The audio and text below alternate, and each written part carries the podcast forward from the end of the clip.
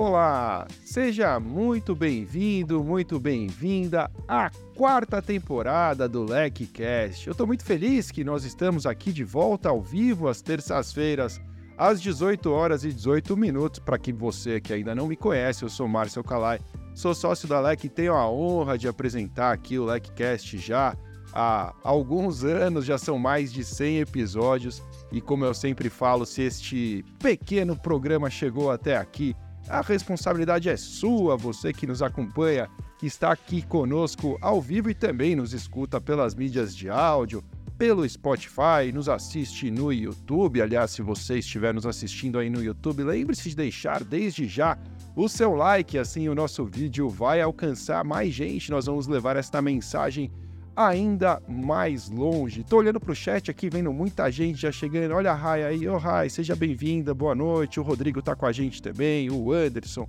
a Kate, o Lucas tá aqui dizendo que a Carla é referência e que com certeza vai assistir. Obrigado, Lucas. Eu já vou trazendo essa convidada pra cá já já.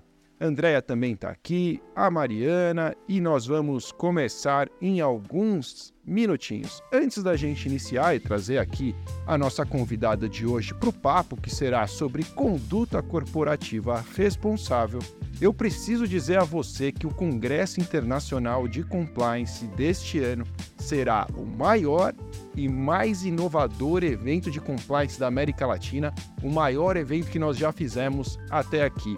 O congresso foi completamente reformulado, ele está sendo preparado para receber mais de 1.500 pessoas em mais de 9 mil metros quadrados.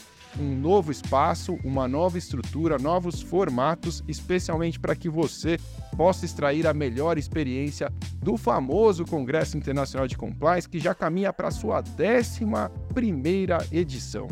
Se você não sabe do que eu estou falando, ou se você já sabe também, eu recomendo que acesse congressodecompliance.com.br e aproveite neste momento a condição de pré-venda. Nós estamos com um desconto para quem quiser participar da pré-venda, você já pode se inscrever com as melhores condições até o dia 5 de fevereiro.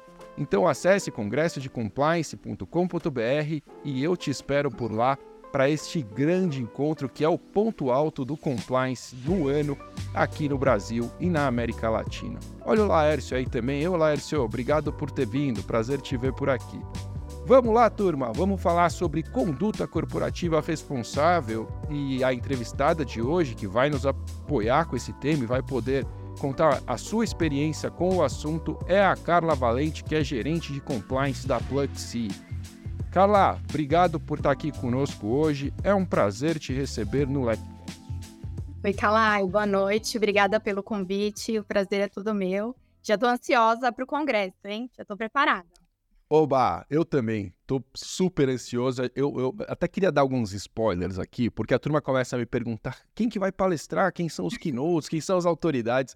Eu já sei de alguns nomes muito grandes, mas não posso falar ainda até até que os contratos estejam assinados. Nosso time de eventos nesse momento está trabalhando nisso e espero que até é, o início de fevereiro a gente já possa revelar aí esses grandes nomes que estarão conosco. Carla, para quem ainda não te conhece, eu queria que você contasse um pouquinho da sua jornada, quem é você, o que você faz, como você foi parar no compliance, o que, que você pode contar para a gente? Legal. Bom, eu sou formada em Direito, advogada por formação, e quando encerrei a faculdade, vivi um grande dilema, assim, de não me encontrar é, em nenhuma área específica, não ter nenhuma paixão por nenhuma área, e isso me levou a refletir muito sobre quais seriam os passos de, de carreira, como é que eu ia seguir. E a primeira, a minha primeira oportunidade de atuar como advogada foi dentro de uma área regulatória de uma empresa de telecomunicações. Então, ali eu tive acesso ao estudo mesmo regulatório da operação da empresa, as novidades regulatórias, e me interessei bastante por isso, isso em 2013, e logo começou-se a falar de, da lei anticorrupção no Brasil e de quais seriam as implicações para as empresas. Falei, puxa, acho que aqui eu tenho uma oportunidade de me aprofundar num tema novo, né, aqui no Brasil, está se discutindo agora, e quem sabe me encontrar. E dito e feito, eu fiz um, um curso de compliance e logo me apaixonei pelo tema e comecei a atuar na área em 2015. E daí já atuei tanto em empresas multinacionais quanto startups, já estruturei programas de compliance do zero, já dei aulas de compliance, então é um tema que eu realmente me encontrei e hoje estou como gerente de compliance na Plexi, que é a antiga Sodexo Benefícios e Incentivos, e aí com um time muito bacana fazendo um trabalho excepcional. Que legal, Carla. A gente tem uma história parecida. Eu também vivi essa jornada da advocacia para o compliance, né? mais ou menos na mesma época. Fui aluno da LEC lá em 2013 e, e, e pude me apaixonar, assim como você, por esse tema que tanto nos interessa. Né? E aí, para a gente começar o papo de hoje, eu acho que nada mais justo do que a gente contar um pouquinho da ideia do tema que partiu de você. É importante contar para nossa audiência que é uma sugestão sua, foi você que trouxe esse tema da conduta corporativa responsável em termos gerais, eu queria que você fizesse aquela introdução. Como a gente vinha conversando, o que, que você pode dizer que é isso? Quer dizer, o que, que qual é o conceito básico disso? Né? O que quer dizer afirmar que uma empresa possui uma conduta corporativa responsável na sua visão? Legal.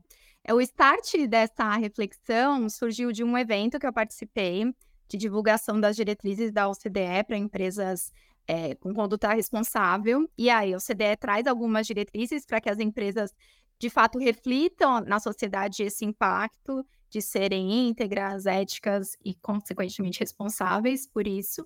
E aí eu comecei a refletir sobre o que de fato a gente mantém só no nosso ambiente interno. Então, quando eu falo da estruturação do meu programa de compliance, das minhas políticas, procedimentos, e o quanto isso está muitas vezes restrito aqui ao meu ambiente, e o quanto, na verdade, a gente deveria expandir isso é, para o contexto externo, para a sociedade como um todo, para aí sim também ter um impacto maior com esse trabalho. Então, o, o principal start dessa reflexão foi a divulgação das, das, diretrizes no final do ano passado, e aí com isso comecei a refletir justamente do nosso impacto e no, do nosso propósito é, enquanto profissionais de compliance, porque hum, eu gosto muito do que eu faço, a atividade em si, mas muito disso eu atribuo ao propósito que eu enxergo com esse trabalho. Então, a diferença que eu de fato enxergo que a gente pode é, refletir na sociedade, no mundo, com o que a gente faz. Então, por que não expandir ainda mais esse impacto quando a gente fala não só das empresas em que a gente atua, mas na sociedade como um todo?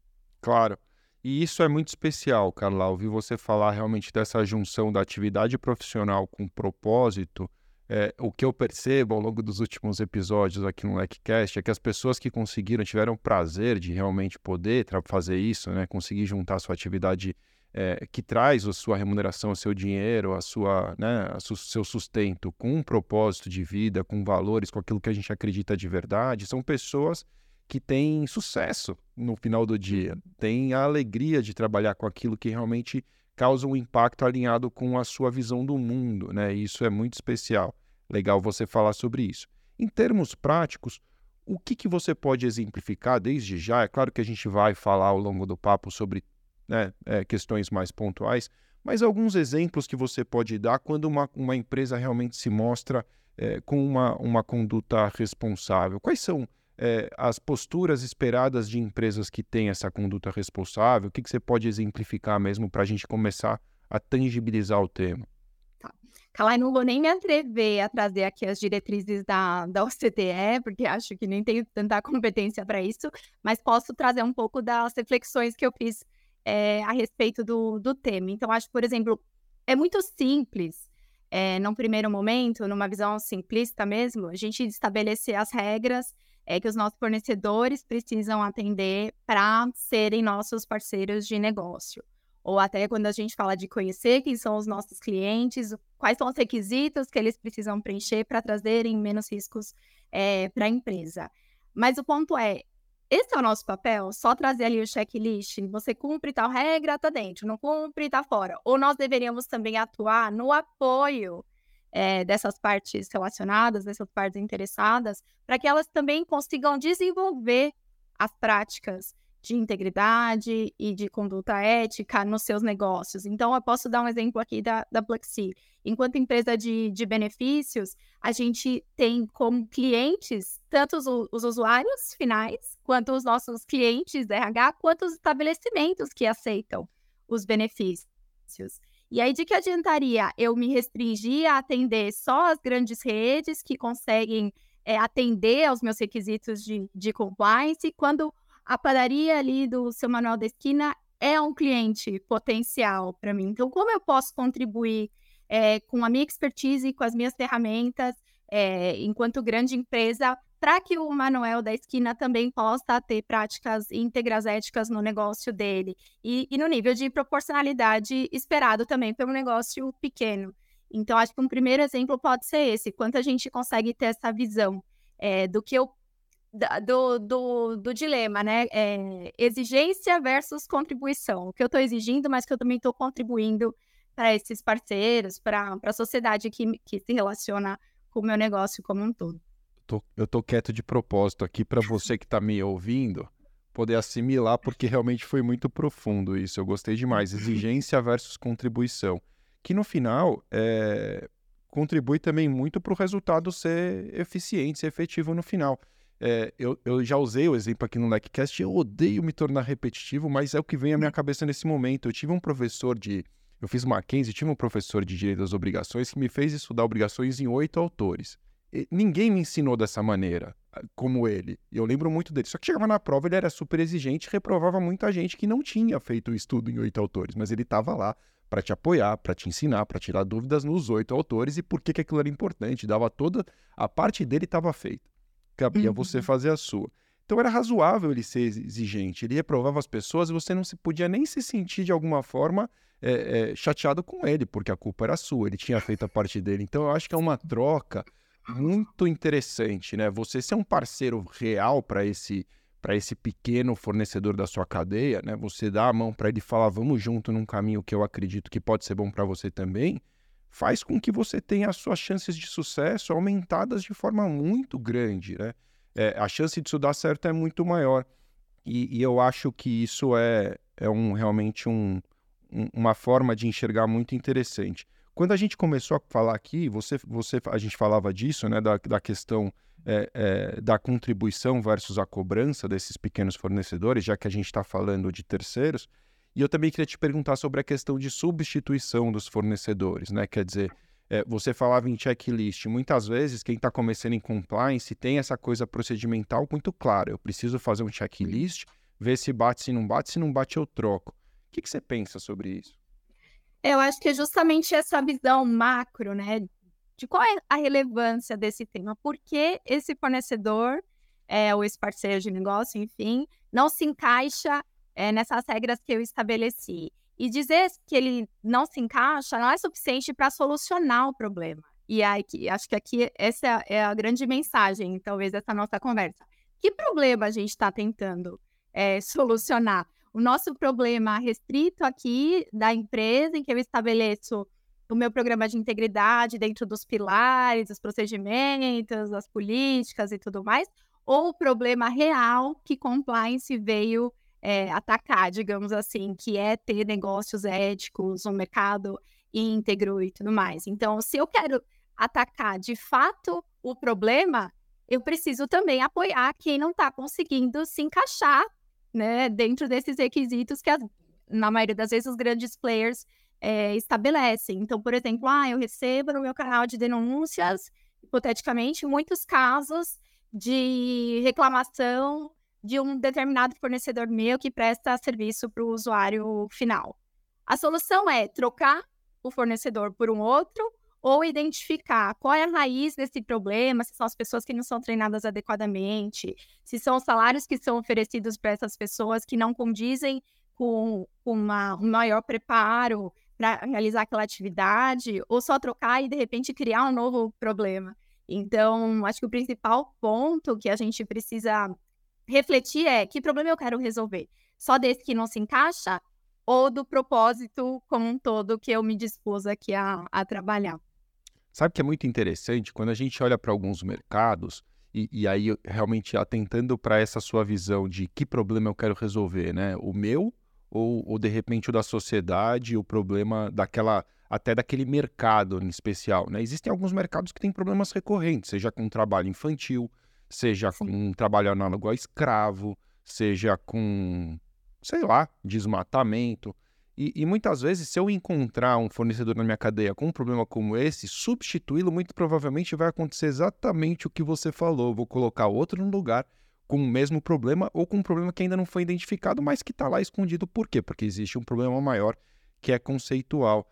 Então, acho muito interessante, realmente faz é, é uma visão bastante abrangente, desafiadora, com toda certeza. Não é o caminho mais fácil, né, Carla? Eu acho que a gente pode falar sobre isso. Não é o caminho mais fácil, mas talvez é o caminho que vai te trazer resultados é, mais importantes em termos sociais. E aí, falando nisso, olhando para essa visão, queria te perguntar a relação dessa conduta corporativa responsável com a ética, né? O que que isso tem a ver com ser ético? Ou, ou, ou melhor, vou reformular, o que que isso tem a ver com adotar posturas e ter condutas éticas, na sua opinião? Sim, é, acho que isso tem total conexão, porque é aquela história, eu não consigo ser ético só da porta de casa para dentro, né? Ou eu faço isso de forma íntegra, inteira, ou não faço. E até nesse evento da, do CDE foi bem interessante, que teve uma fala do Ministério de, de Desenvolvimento Econômico, e é justamente uma proposta de criar um selo é, que eles chamaram de selo integrar, que seria a conexão do selo Proética, da CGU, com esse selo integrar que, que é justamente a validação dessas práticas das diretrizes da OCDE. Então, é justamente unir o que a CGU já avalia no selo Proético, então, como aquela empresa está atuando de, de, das portas para dentro, e também as diretrizes da OCDE, que é justamente como a empresa está atuando das portas para fora. E a conexão disso, para mim, é a conduta ética e, e, responsável das organizações. Então, quanto ela tem se preocupado ali no, no microsistema dela, mas também no macro da sociedade e dos impactos que ela traz para a sociedade, sejam positivos, sejam negativos, como ela faz para reduzir esses impactos negativos, especialmente quando a gente fala de impactos ambientais, mas também quando a gente fala de direitos humanos, de trabalho, condições de trabalho decente. Então, isso são pontos é, super relacionados e tem também total conexão com a agenda ESG, que é justamente esse impacto é, das práticas da, das empresas na sociedade. Então, acho que são, é um ciclo que se, se correlacionam. Você tocou num, num, numa expressão, né, ESG, ESG, enfim, como queiram chamar, que eu acho que é quase que impossível a gente falar em conduta corporativa responsável em 2024 e não é, mencionar esse tema. É, queria que, dentro do possível, você exemplificasse para quem está nos ouvindo onde que, que esses temas ambientais, sociais né, e de governança podem guardar relação com uma conduta responsável. Né? O que, de que forma as empresas podem se valer é, dessa expectativa da sociedade hoje, né, de que elas realmente olhem para o SG para demonstrar sua conduta é, corporativa responsável e ter resultados importantes? O que, que você enxerga? Essa é bem curioso até, Kalai, porque eu tenho acompanhado algumas discussões é, sobre SD e as dificuldades, os desafios da implementação e tudo mais, mas acho que porque muitas vezes as pessoas estão focadas num checklist do que deveria ser atendido e não necessariamente no que aquilo se aplica à sua operação, ao seu negócio, ao segmento em que você atua. Então, por exemplo, quando a gente fala do S, do social, do, do ESG, a gente está falando do impacto da empresa na comunidade mesmo, do quanto ela consegue trazer ali iniciativas de desenvolvimento é, dessa comunidade. Aqui na Plexi, a gente tem uma iniciativa muito bacana de desenvolvimento de microempreendedoras mulheres. Então, o quanto a gente consegue apoiar essa é, comunidade para conseguir se desenvolver nos negócios, para conseguir trazer é, fonte de, de renda, para que elas se tornem também independentes financeiramente. Esse é o impacto social. E a gente tem tantos outros. A Plexi é a primeira empresa desse segmento que atua no projeto Mover, que é um projeto focado em desenvolvimento de lideranças é, de lideranças do público étnico-racial negro. Então, o quanto isso impacta também, não só no desenvolvimento aqui dos nossos talentos, mas na sociedade. Tem um programa que desenvolve pessoas, que traz competências, que os coloca numa posição de destaque no mercado. Quando a gente fala de governança, o mesmo se aplica. De que adianta eu ter aqui a minha governança bem estabelecida, mas quando eu vou fazer, por exemplo, um movimento de abertura de capital, eu não consigo identificar a, os gaps que eu tenho, as adequa, adequações que precisam ser feitas para trazer também transparência e segurança para os investidores. Como eu faço, como eu equilibro, né, essas pontas. Então, e com relação a, ao ambiental, a mesma coisa. Quais são os impactos que o meu negócio traz, ainda que indiretamente? Então, quando a gente fala numa empresa de, de benefícios, os impactos ambientais, no primeiro momento, a gente pode pensar ah, a, a, a produção dos cartões de plástico, e aí o que se gera também aqui de, de, de energia, gasto de energia, etc., com o escritório e tudo mais. Mas quais são os impactos indiretos que eu tenho na minha operação que muitas vezes não estão sendo vistos e, e repostos né, dentro do, do meio ambiente. Então, acho que conectar esses pontos de SD com o impacto disso na sociedade e os reflexos também da nossa conduta na sociedade se conectam também com essa postura ética das empresas. Claro. E, você sabe que, assim, te ouvindo, me, me vem à cabeça o episódio que nós tivemos aqui com a, a Karen, que falou justamente sobre ST, e ela, é, eu pedi que ela exemplificasse, porque às vezes para alguns segmentos, algumas pessoas, pode parecer distante. Então eu falei assim, ah, o escritório de advocacia não vai se preocupar com isso. O que, que eles podem fazer? É, e aí, como exemplo, as questões ambientais, eles não causam problemas né, graves né, ou, ou evidentes nesses temas. E é muito maluco, porque você começa a fazer uma investigação né, da sua própria atividade que talvez você nunca tenha olhado com, esse, com essa preocupação, com esse olhar, e começa a pensar coisas do tipo assim: é, quanto de papel você imprime de forma desnecessária ou não reaproveita? Hoje menos, mas quando eu advogava, eu posso falar para vocês: a gente imprimia e-mail. E, e, fazia anotação no e-mail, na reunião, e depois levava aquele papel, acabava fazendo as coisas que tinha que fazer, e o papel era perdido. Então, havia um desperdício muito maior, hoje menor. É, o cafezinho, sabe? É, uhum. Poxa, é, eu estou tomando um cafezinho num copo de plástico, ou eu estou descartando isso da forma correta, estou. Enfim, são, são preocupações que a gente não chega a imaginar. Pô, será que em tempos de home office, né, de, de trabalho remoto, eu preciso mesmo que todos os meus colaboradores, se desloquem para ir ao trabalho e queimem combustível fóssil? Então, assim, a coisa vai escalando é, de um modo que eu não quero que ninguém pire e fique maluco em relação a isso, mas que você pode ser um pouco mais crítico, né, ou crítica em relação a isso, e, e realmente todo mundo tem algo a contribuir, tem algo a melhorar. E te ouvindo falar sobre resultados reais, né, de transformação, de novo, né, olhando para aquilo que pode fazer a sociedade evoluir, me vem muito à cabeça também que a, a, as empresas né, e as pessoas não podem confundir é, essa, esse hype, se é que eu posso usar essa expressão, mas esse fervor em torno da expressão, né? essa, essa coisa de que o momento agora é de se falar sobre SD e para fazer promessas ou para aumentar valor de papel. É, a coisa tem que ser real. Existem já expressões cansadas até no mercado que fala de greenwashing, né? que é aquela uhum. coisa de usar para marketing essa finalidade de de, de, prometer, ou mesmo green wishing, né, que, que se usa a expressão que, ah, eu quero fazer isso, eu quero fazer aquilo, mas no final eu não faço nada, é, não vai levar a gente a uma conduta responsável, né? Vai nos deixar simplesmente girando em círculos. Cara, lá quando a gente olha para a gestão de riscos, né? Eu, eu aprendi logo quando eu entrei na LEC com o professor Alexandre Serpa, e eu sempre uso essa. Eu não sei nem se ele escuta para saber sobre isso, mas ele ensina que compliance é gestão de riscos. Ponto final. Que riscos? Sim. Os riscos de compliance.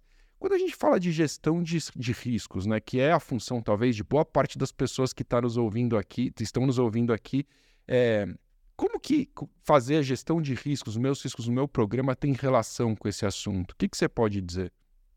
É, acho que aqui vale o destaque mesmo, Kalai, da abordagem baseada em risco. Então, o que de fato se aplica ao meu negócio, o que de fato existe é, de risco já concreto, de risco provável é, dentro da minha operação, dentro do mercado que eu atuo, para que de fato o que a gente for aplicar, seja de controles, seja de, de, procedimentos ou políticas, seja efetivo, né? Porque de nada adianta aquele checklist do programa ideal de compliance, lá compliance 10 passos, se aquilo não se aplicar para o seu cenário, para o seu segmento, para o mercado em que você atua. Então, acho que a questão da avaliação de riscos, a abordagem baseada em riscos é justamente colocar as caixinhas ali onde elas de fato se aplicam e não necessariamente onde num, num, num template deveria existir. Acho que é justamente essa visão real do problema e de como solucionar.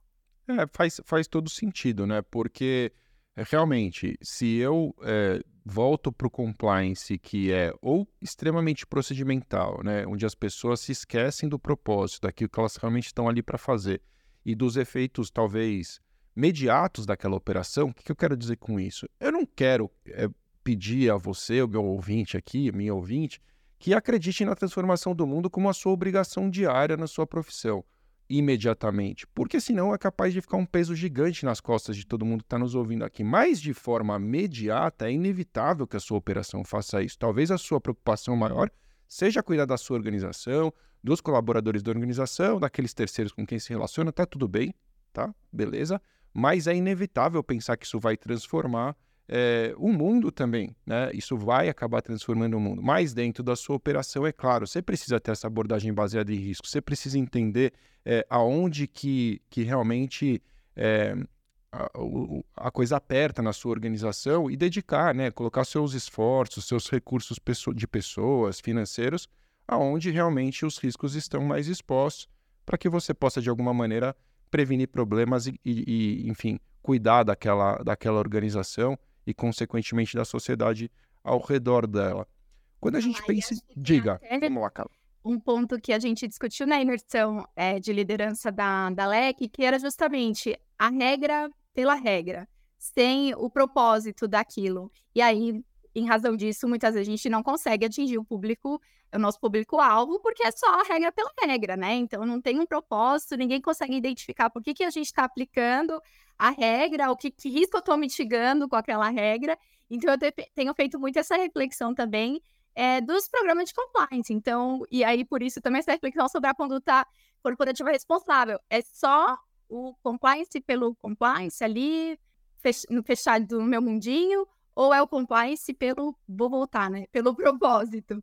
É, claro. Talvez pareça muito sonhador, assim, né? A minha colocação, mas acho que isso me dá um gás até para reinventar as coisas que a gente já faz dentro de casa, é, com essa expectativa de que tenha um impacto mesmo além da nossa casa, né? Claro. Para quem não sabe do que a Carla está falando, no final do ano passado aconteceu a imersão LEC Liderança e Compliance, que é uma imersão mesmo. Foram é, dois dias dedicados aos profissionais que já atuam no setor, não é um, um, um produto, enfim, um curso, um, na verdade nem um curso, é uma imersão mesmo, é uma bateria de conteúdos focada nos profissionais que já atuam no setor e têm realmente esse próximo passo à frente, precisam se desenvolver para alcançar é, as posições maiores, as grandes cadeiras e precisam realmente desse suporte, dessa, desse cuidado. Se não me engano, quem falou sobre isso foi o próprio Tatal Hanksey, eu acho, e ele insistia na provocação. Eu lembro que ele falava assim: legal, a gente precisa fazer é, isso porque existe uma norma. Mas por quê? Aí alguém respondia, ele falava, aí quando terminava a resposta, ele falava assim, tá, entendi, mas por quê? Mas por quê? Mas por quê? Até que a gente pudesse realmente exaurir os porquês e chegar em algum motivo que fosse é, de convencimento mesmo, né? Um motivo que levasse ali aquelas pessoas a, a entender realmente, né? E, e, mais do que entender, muitas vezes reformular ou dispensar algumas regras que estão ali. Exatamente porque a gente fica perpetuando aquelas coisas, a gente nem sabe mais por que, que aquilo é feito daquela maneira, mas o compliance que esquece né, do propósito, que esquece da, da sua finalidade primordial, pode ser que ele acabe se perdendo realmente na, na burocratização a qualquer Sim. custo, né? E na época eu até levantei um exemplo do, do meu filho de três anos, Joaquim, que é muito resistente para usar o uniforme da escola. E aí um dia ele resolveu perguntar, mas por que, que eu tenho que usar o uniforme? Eu falei, ah, filho, porque é uma regra da escola. Mas por quê? Não, porque vai vestir todo mundo igual, para identificar vocês. Não, mas a gente passa o dia inteiro dentro da escola. Por que, que eu tenho que colocar uma roupa para falar que eu tô na escola? Eu já tô lá o dia inteiro. E aí eu falei, é, realmente temos aqui um ponto de reflexão. E isso é, é importante a gente levar também para o nosso dia a dia profissional que essa regra isso ainda é aplicável, porque muitas vezes a gente está só replicando algo que o mercado diz que é bom ter, ou checklist de novo. É, mas será que faz sentido para o meu negócio, para o meu momento é, de negócio? Então, por exemplo, aqui na Plexi a gente acabou de passar pela virada de marca, antes era Sodexo Benefícios, agora Plexi, e isso implica em reinventar muita coisa. Reinventar como a gente se posiciona, reinventar como a gente treina as pessoas, reinventar como a gente quer estabelecer mesmo essas políticas, esses procedimentos. Então, se questionar o porquê mesmo, porquê. E aí, o porquê o compliance só dentro de casa. É, eu, eu lembrei agora, você falando do exemplo, eu lembrei quando você comentou isso, e, e a cara das pessoas era ótima, assim, todo mundo falou assim, não, realmente, né? É, uma criança pequena e tem um ponto já, né? Ela não, não tá ali à toa. Claro, é, eu lembro até que as respostas também eram muito lógicas. Sim. Algumas pessoas trouxeram pontos importantes, até para não ter diferenciação. É, de repente, uma criança que vai com as coisas né, de marca classe e a outra social, pessoa, classe não. social, né, uma identificação. Então, tem princípios ali. Mas em termos práticos e na cabeça da criança, aquilo é uma bobagem, né? Eu, eu, eu, confesso, eu quando criança odiava usar uniforme, muitas vezes esquecia de propósito, dava um jeito de dar algum, né, resolver, mas servia para uma coisa no meu caso, para eu rasgar só a roupa da escola. Então eu tinha aquelas calças com joelheira, minha mãe ia dando um jeito de. Aposto que sua mãe adorava o uniforme, eu adoro o uniforme. Não é bom, porque no final do dia você preserva a, a, a roupa né, de sair, a roupa de passear, mas é um, é um exemplo muito bom, muito legal trazer para a vida real, né? Trazer para nossas experiências o que, o que acontece não só no ambiente corporativo. Eu queria levar nosso papo para o lado de cultura. É, uhum. Cultura é, é uma dor é, de todos né, que atuam nesse setor. Né? Não a cultura em si ser uma dor, mas a transformação cultural ser uma dor. Como é difícil, muitas vezes, a gente pegar uma empresa que sempre atuou daquela maneira, onde todo mundo tem essa afirmação, que sempre deu certo assim. Quem é você para vir aqui, né, uhum. inventar um negócio novo me torna mais difícil. Se eu não fizer, meu concorrente vai. Enfim, a gente tem aqueles argumentos clássicos ali é, contrários ao, ao, caminho do compliance, muitas vezes, né? E, e, como isso pode ser um desafio e, e suas sugestões até de como superar esses desafios de cultura, de transformação cultural quando o seu objetivo é maior, quando você tem um propósito, como você colocou, e esse propósito envolve levar essa empresa para uma conduta responsável. O que, que, você pensa sobre isso? Esse é um ponto interessante, acho que é mesmo uma dor de todo mundo que atua na área de compliance, né? E muitas vezes quando a gente fala, ah, o tona é the top, então é, qual é a mensagem que vem do topo? Muitas vezes a mensagem é bem clara, né? Não queremos compliance.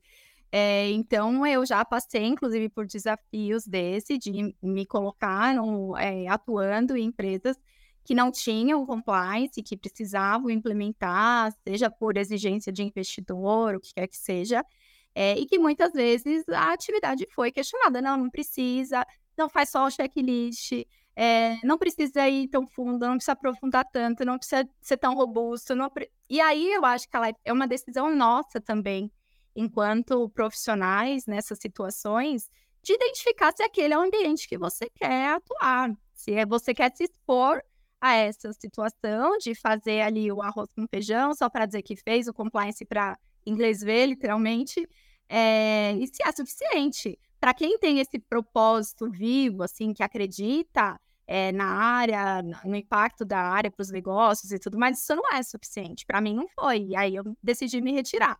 É, mas muitas vezes a, a, gente só não pode confundir o que é uma, um posicionamento da empresa, que era o, o caso que eu vivenciei, de que, olha, eu não quero, preciso só cumprir aqui o que os investidores pediram e já é suficiente, do que é questionamento, do que é provocação. Então, faz parte do nosso dia a dia a gente trazer, ah, saiu uma regulamentação nova, precisamos implementar. Precisamos mesmo. Nesse nível, de detalhe, com tanta robustez para um risco que não é tão representativo é, para a gente, isso é diferente, é um questionamento, é uma provocação, e é super interessante que a alta direção traga isso justamente para que a gente possa se questionar, identificar se aquilo não é só a regra pela regra, é, ou se a gente de fato está mitigando um risco. Diferentemente de quando a gente tem o posicionamento de olha, não quero fazer, e aí é uma decisão nossa de como atuar nesses cenários, né? Mas eu acho que a provocação do porquê fazer as coisas, qual a relevância daquilo é muito positivo. Agora, o posicionamento contrário às práticas de compliance, contrário às práticas éticas, aí acho que fica uma decisão mesmo do profissional de como encarar isso. É, faz todo sentido, né? Porque no final do dia, é, eu, eu eu preciso ser transparente com você que está aqui nos assistindo ou, ou, enfim, escutando isso depois. Não vai ser fácil. Eu não posso vir aqui dizer para você, ah, vai ser fácil, vai lá e faz sua parte que tudo vai dar certo. Vai dar certo. Se você não desistir, seguir adiante, vai dar certo. Isso eu posso prometer.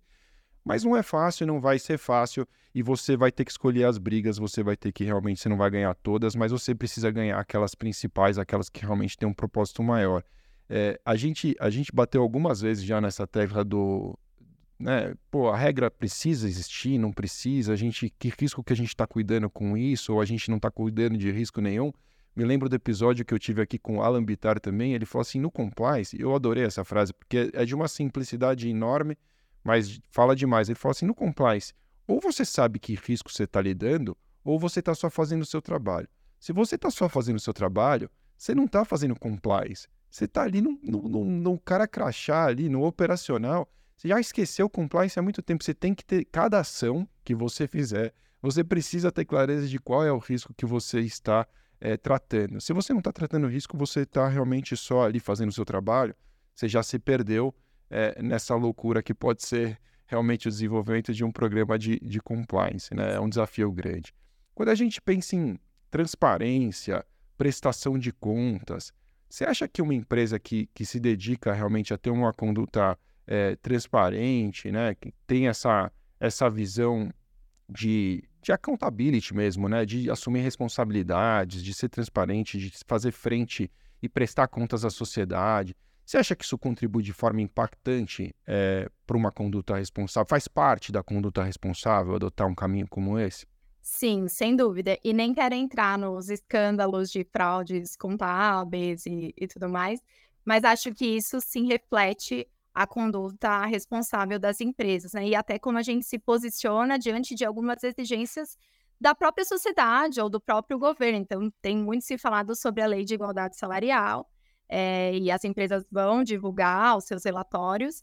É, então, qual vai ser o impacto disso para aquelas empresas que não têm um cenário tão positivo, né? Como isso vai ser demonstrado é, para o mercado? É claro que tem várias questões da lei que podem ser questionadas, e também nem quero entrar nesse mérito, mas é melhor trazer a realidade para o mercado e com a postura de, olha, quero ajustar tais pontos, meu plano é esse, ou tentar forjar ali um, um resultado, trazer uma foto que não reflete a realidade da empresa só para parecer que ela tem esse posicionamento. Então, acho que esse compromisso de, de, transparência, seja com contas, seja com quadro de funcionários, seja com os salários, o que qualquer que seja o quesito que a gente queira observar, é de fundamental importância para que tenha uma conduta responsável. Do contrário, a gente está só é, fingindo ser alguma coisa.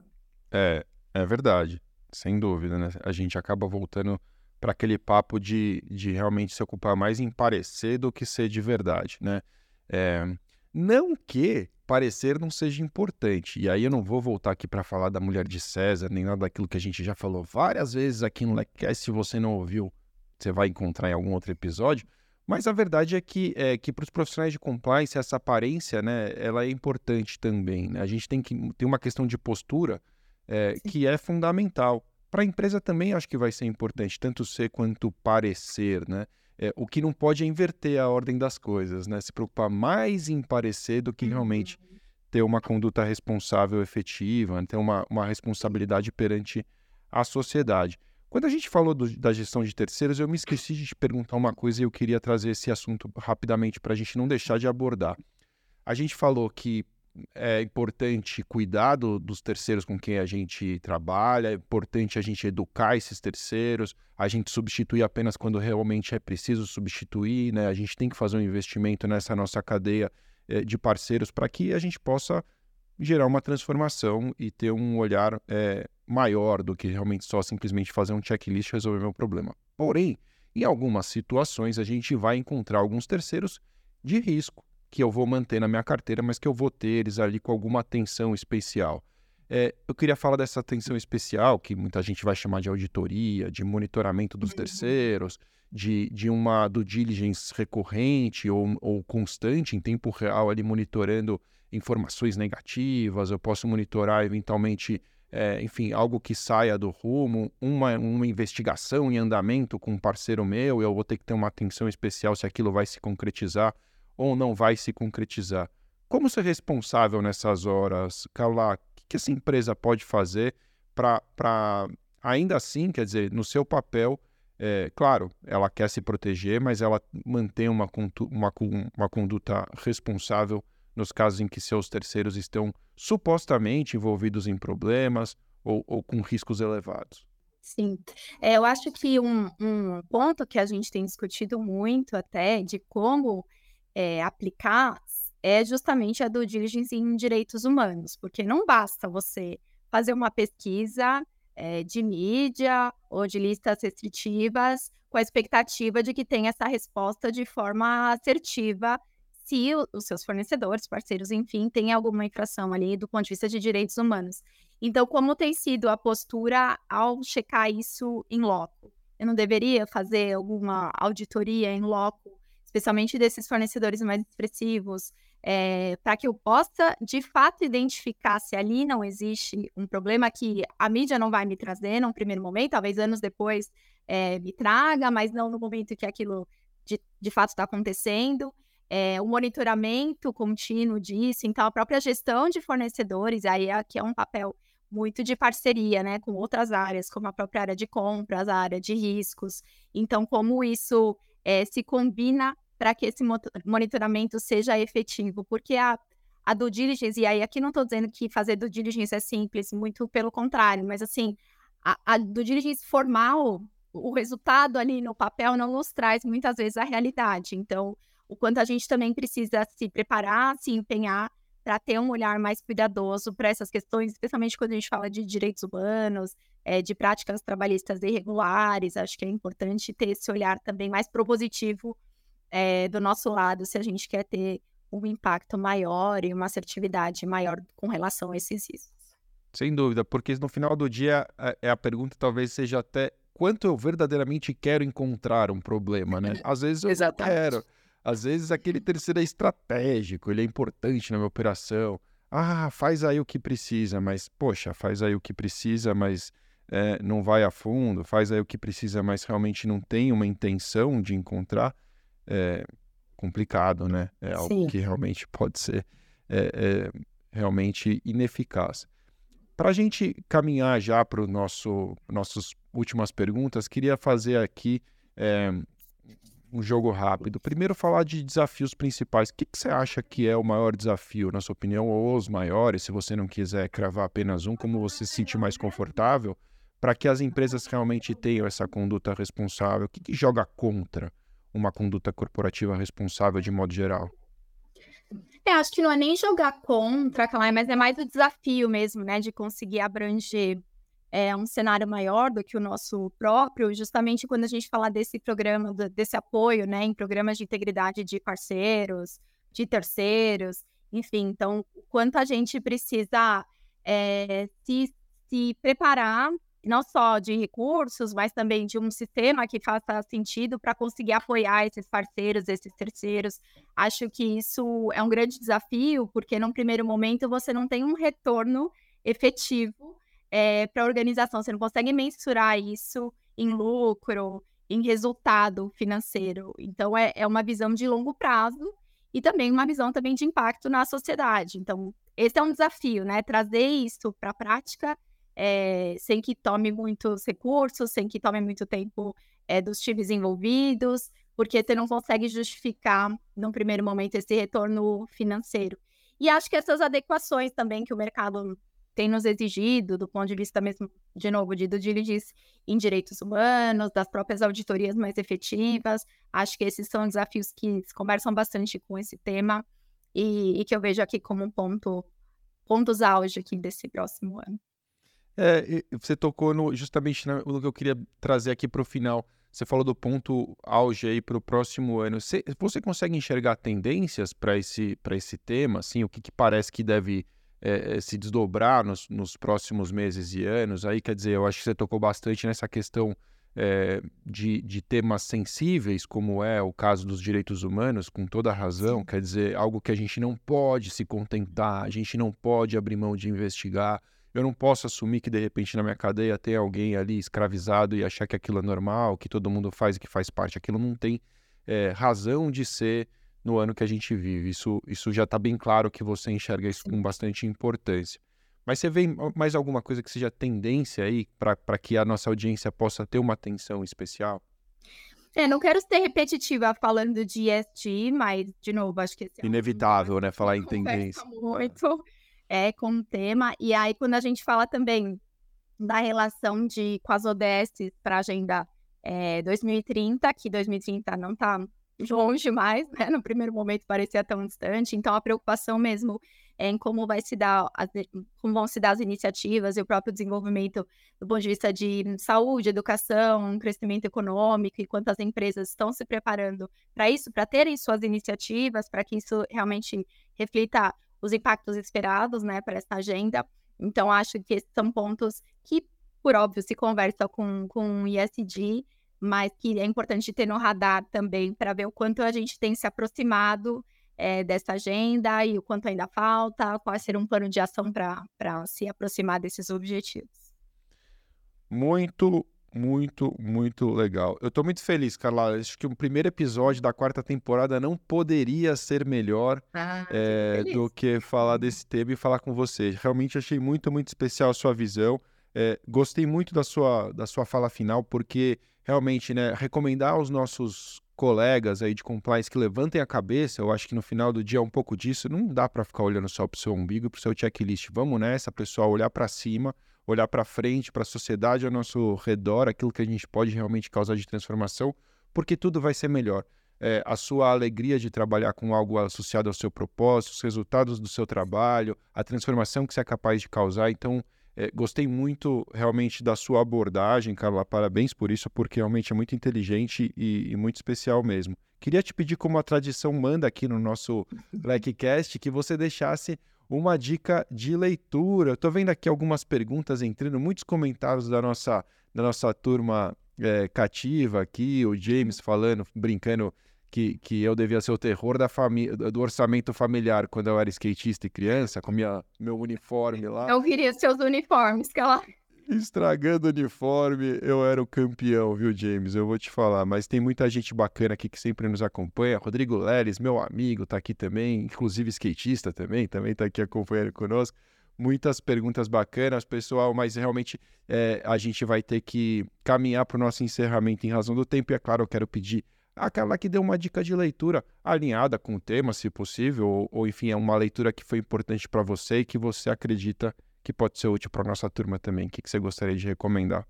Legal. É um livro que não está costumeiramente na lista ali dos livros de compliance, digamos assim, mas acho que pode trazer excelentes reflexões para todo mundo.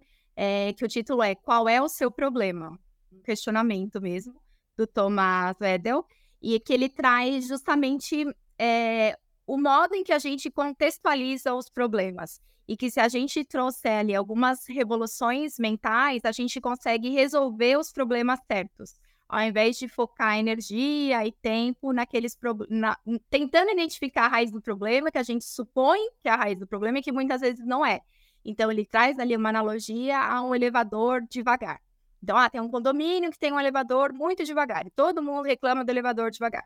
Aí o síndico se propõe, não, então a solução para esse problema é trocar o motor do elevador, é trocar o maquinário, é solucionar o problema dessa forma. E aí, quando você muda a contextualização do problema, muitas vezes você chega em outros resultados. E até resultados muitas vezes mais baratos e mais efetivos. Então, ah, será que o problema das pessoas de esperarem o elevador é o tempo do elevador ou porque elas não têm nada para fazer lá no hall do prédio. E aí fizeram uma experiência de colocar espelhos no hall do prédio, e aí perceberam que as pessoas, quando ficam se olhando no espelho, nem percebem quanto tempo elas, elas ficaram esperando pelo elevador. Então, qual era a raiz desse problema? Será que só trocar todo o maquinário, gastar uma fortuna trocar o elevador ia resolver? Então, acho que é um livro muito interessante para que a gente, de fato, aprenda a olhar por outras perspectivas os problemas e acredito que com isso também identificar outras soluções que no primeiro momento não, não eram vistas como óbvias. Eu acho que é uma boa dica. Muito legal, baita exemplo, né? E, e realmente, né? Vai saber, eventualmente, será que quem mora nos primeiros andares não podia subir de escada? Eu morei no primeiro andar muito tempo que subia de escada, nem usava mais o, o, o elevador.